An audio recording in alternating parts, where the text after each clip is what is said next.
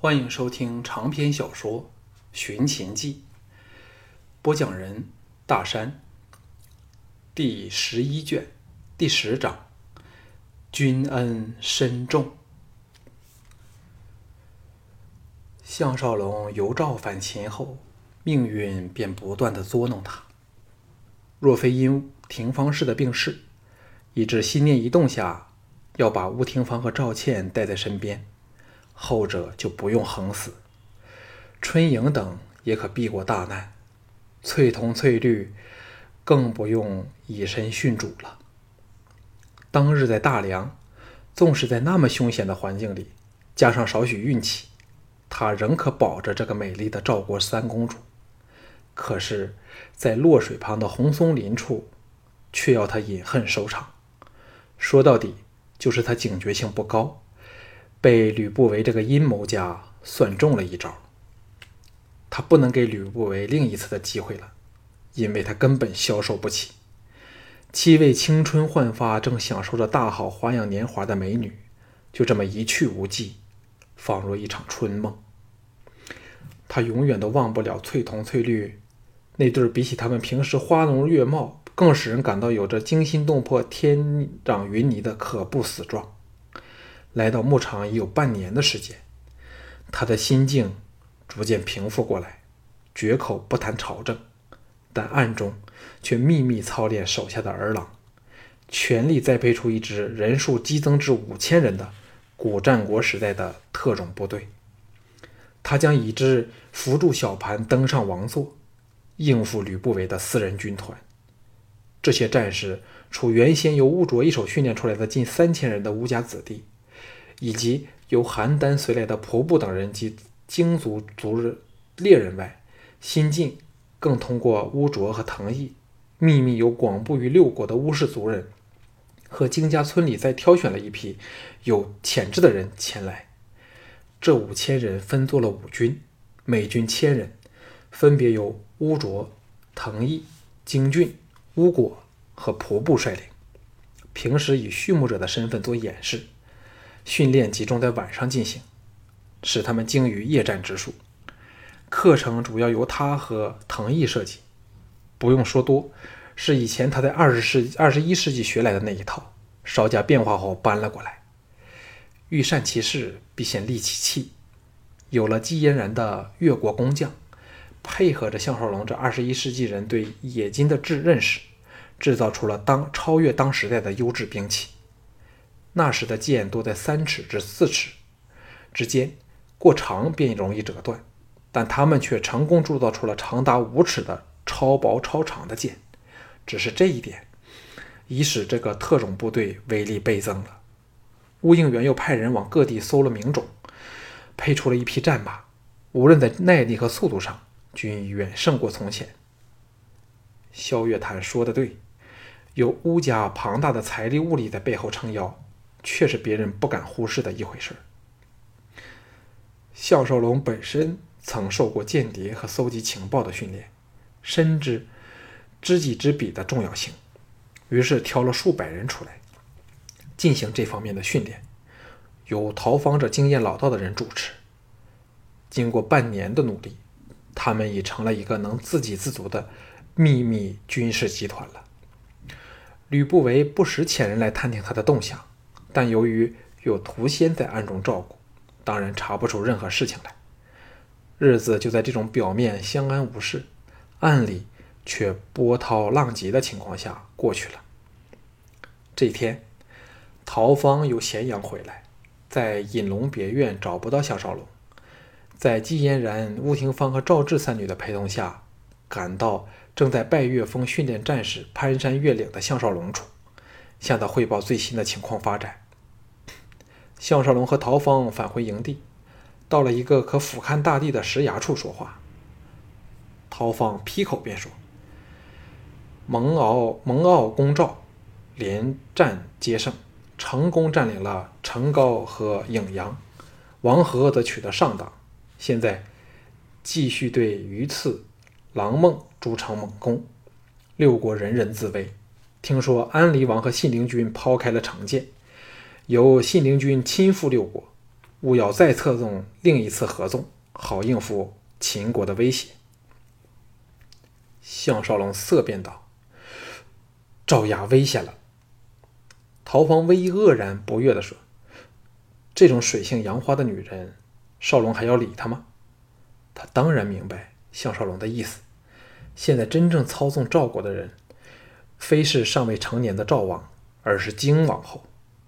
为着那有理说不清的情仇，今后说不定会开列出处死赵雅的条件，才肯与信陵君合作。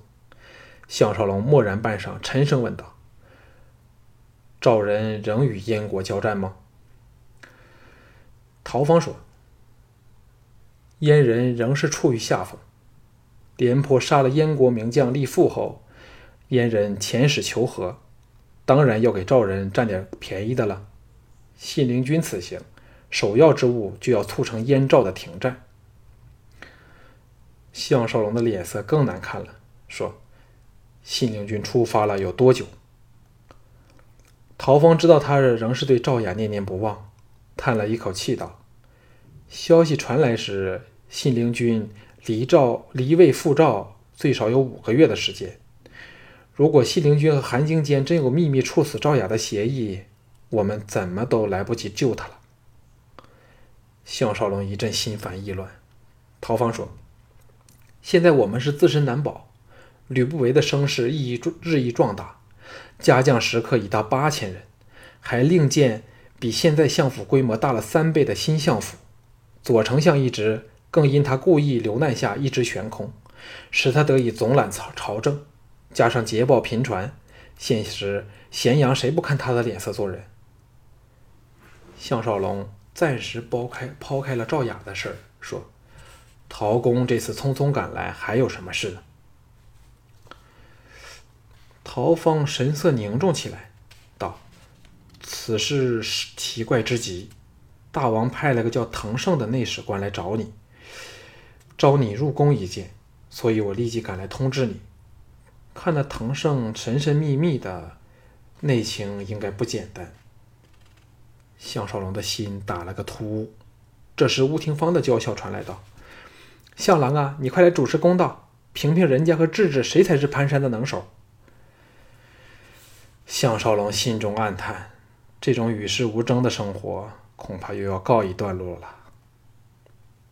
项少龙和藤毅领着十八名手下赶了一天一夜的路，到第三天早上，返抵咸阳城，立即入宫见秦王。这十八人被藤毅称为十八铁卫，包括了乌延灼和乌舒这两个曾随他出使的乌家高手在内。乌族占了十人，京氏猎手占了六人，其他两人分别来自仆部那个人那儿的人和季嫣然的家将。这十把铁卫在严格的训练下，表现出了惊人的潜力，故能在五千人中脱颖而出，当上了项少龙的亲卫。可见他们是如何高明，是特种部队里的顶级精锐。自洪松林一役后，个人痛定思痛，均发觉到自保之道唯有强兵一途，打不过都可突围逃走。庄襄王早有吩咐，近卫见项少龙到来，命唐毅留在宫外宫。立即把项少龙带到书斋去见庄襄王。庄襄王神采如昔，只是眉头深锁，略有倦倦容。挥退下人后，庄襄王和他分君主之位坐下，闭门密语。这个战国最大、最强大国家的君主微微一笑，说：“不经又过了半年多了，寡人和姬后都不时谈起你。”前天早朝时，寡人突发奇想，想着假若有少龙卿家在朝就好了。现在看到你神采飞扬，尽喜当日的颓唐失意，寡人心中着实为你高兴啊。项少龙听得心头温暖，权力使人变得无情和腐化这种常规，并没有发生在这个气质高雅的人身上，同时也黯然神伤。今想起他命不久矣。但更奇怪，他好端端的，怎像生命已走到尽端的人呢？这种想法使他涌起了复杂无比的痛心感觉，一时间说不出话来。庄襄王点头说：“少龙是个感情非常丰富的人，这从你的眼神中便可清楚的看到。你知不知道杨全军三天前去世？少龙的丧妻之恨，终于得回公道了。项少龙愕然说：“大王处决了他吗？”庄襄王摇头道：“下手的是不韦，他以为寡人不知道，软禁了他后，隔不了多少天便送上烈酒和美女给杨全军。这个人一向酒色过度。”被寡人严禁离府，更是心情苦闷，漫无节制。半年下来，终撑不过一命呜呼。这样也好，只有一死，才可补赎他曾犯过的罪行。项少龙心中暗叹，他对杨全军虽然绝无好感，但说到底，杨全军只是权力斗争的失败者，和吕不韦相比，他差的实在太远了。庄襄王不知道是否少有跟人说心事儿弹性大发道：“以前在邯郸做质子时，以为可以返回咸阳，便再无苦恼。哪知道实情却是另一回事。由太子以至于当上了君主，不同的阶段各有不同的烦恼。假若真有右真如右相国的梦想般统一天下。”那种烦恼才真叫人吃不消。只是我们大秦已是这么难料理了。项少龙暗叹，这些烦恼将是小盘的事儿了。想起秦代在各方面的建设，顺口说：“小有小管，大有大管，不外由武力和政治两方面入手。前者则分对外和对内。对外，例如连起各国的城墙，防止匈奴的入侵。”对内则解除六国的武装，加以严密的监管，天下就可太平无事了。这些都不是项少龙的意见，而是历史上发生了的事实。庄襄王一对龙目亮了起来，兴奋地问道：“那政治方面又该如何呢？”项少龙背诵般的随口应道：“大一统的国家，自然需有大一统的手段。首先要废除分封诸侯的旧制。”把天下分成若干郡县，置于咸阳直接管辖之下，统一全国的度量衡和货币，使书同文，行同轨，又在修筑驿道运河，促进全国的交通和经济。虽久乱必至，大王何须心烦呢？庄襄王击节叹道：“少龙随口说出来的话，已是前所未闻的高见。这左丞相一位。”非少龙莫属了。项少龙巨震失声道：“什么？”庄襄王欣然说：“杨全军终是名义上的左丞相，现在他去世了，当然要另立人选。寡人正为此烦恼，但又犹豫少龙是否长于政治。现在听到少龙这番话，寡人哪还会犹豫呢？”项少龙吓得浑身冒汗，他哪懂政治啊？只是依照历史书直说，以解开庄襄王的心事儿，岂知会惹来如此可怕的后果？忙下跪叩头道：“此事万万不可，大王请收回成命。”庄襄王不悦道：“少龙竟不肯助寡人治理我国。”项少龙心中叫苦，说：“大王和吕相说过这事儿了吗？”庄襄王道：“蒙大将军刚攻下了赵人三十七城，所以相国昨天赶了去，好设立太原郡。现在我大秦在东方有了三川和太原两郡做据点，突破了三晋的封锁，对统一大业最为有利。但不韦卿家的工作量也倍增，少龙是少数被不韦看得起的人之一。”有你为他分担，他便不用这么奔波劳碌了。项少龙暗想：若我当上左丞相，恐怕要比庄襄王更早一步见到阎阎王爷了。正苦无脱身之际时，灵机一动，道：“可是，若少龙真的当上左丞相，对吕相却是有百害而无一利呢？”庄襄王哑道：“少龙，你先坐起来。”详细解释给寡人知道。项少龙回席坐好后，向上座的庄襄王说：“少龙终究是由吕相引荐到咸阳的人，别人自然当少龙是吕相的人。若少龙登上左丞相之位，别人会说吕相任用私人，居心不良。况且少龙终是外来人，以前又为治国经验，怎能叫人心悦诚服呢？”庄襄王皱眉道：“但在寡人心中，再没有比少龙更适合的人选了呀。”项少龙冲口而出道：“徐仙将军也是难得人才，大王何不考虑他呢？”他和徐仙只有一面之缘，但因他不卖账给吕不韦，所以印象极深，为此脱口说出他的名字。庄襄王龙颜一动，点头说：“嗯，你的提你的提议相当不错，但少龙仍仍否要考虑一下呢？”项少龙连忙添盐加醋，诉说徐仙为左相的诸般好处。到庄襄王让步同意后，才满额冷汗地说：“少龙还有一个小小的提议。”庄襄王道：“少龙快说。”项少龙说：“吕相食客里有个叫李斯的人，曾随少龙出使。此人见识广博，极有抱负。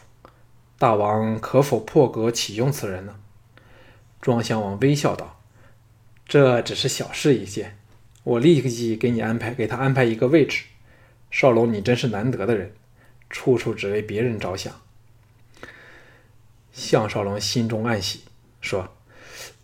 那位置可否能较为接近太子？有此人做太子的进士，对太子将大有裨益。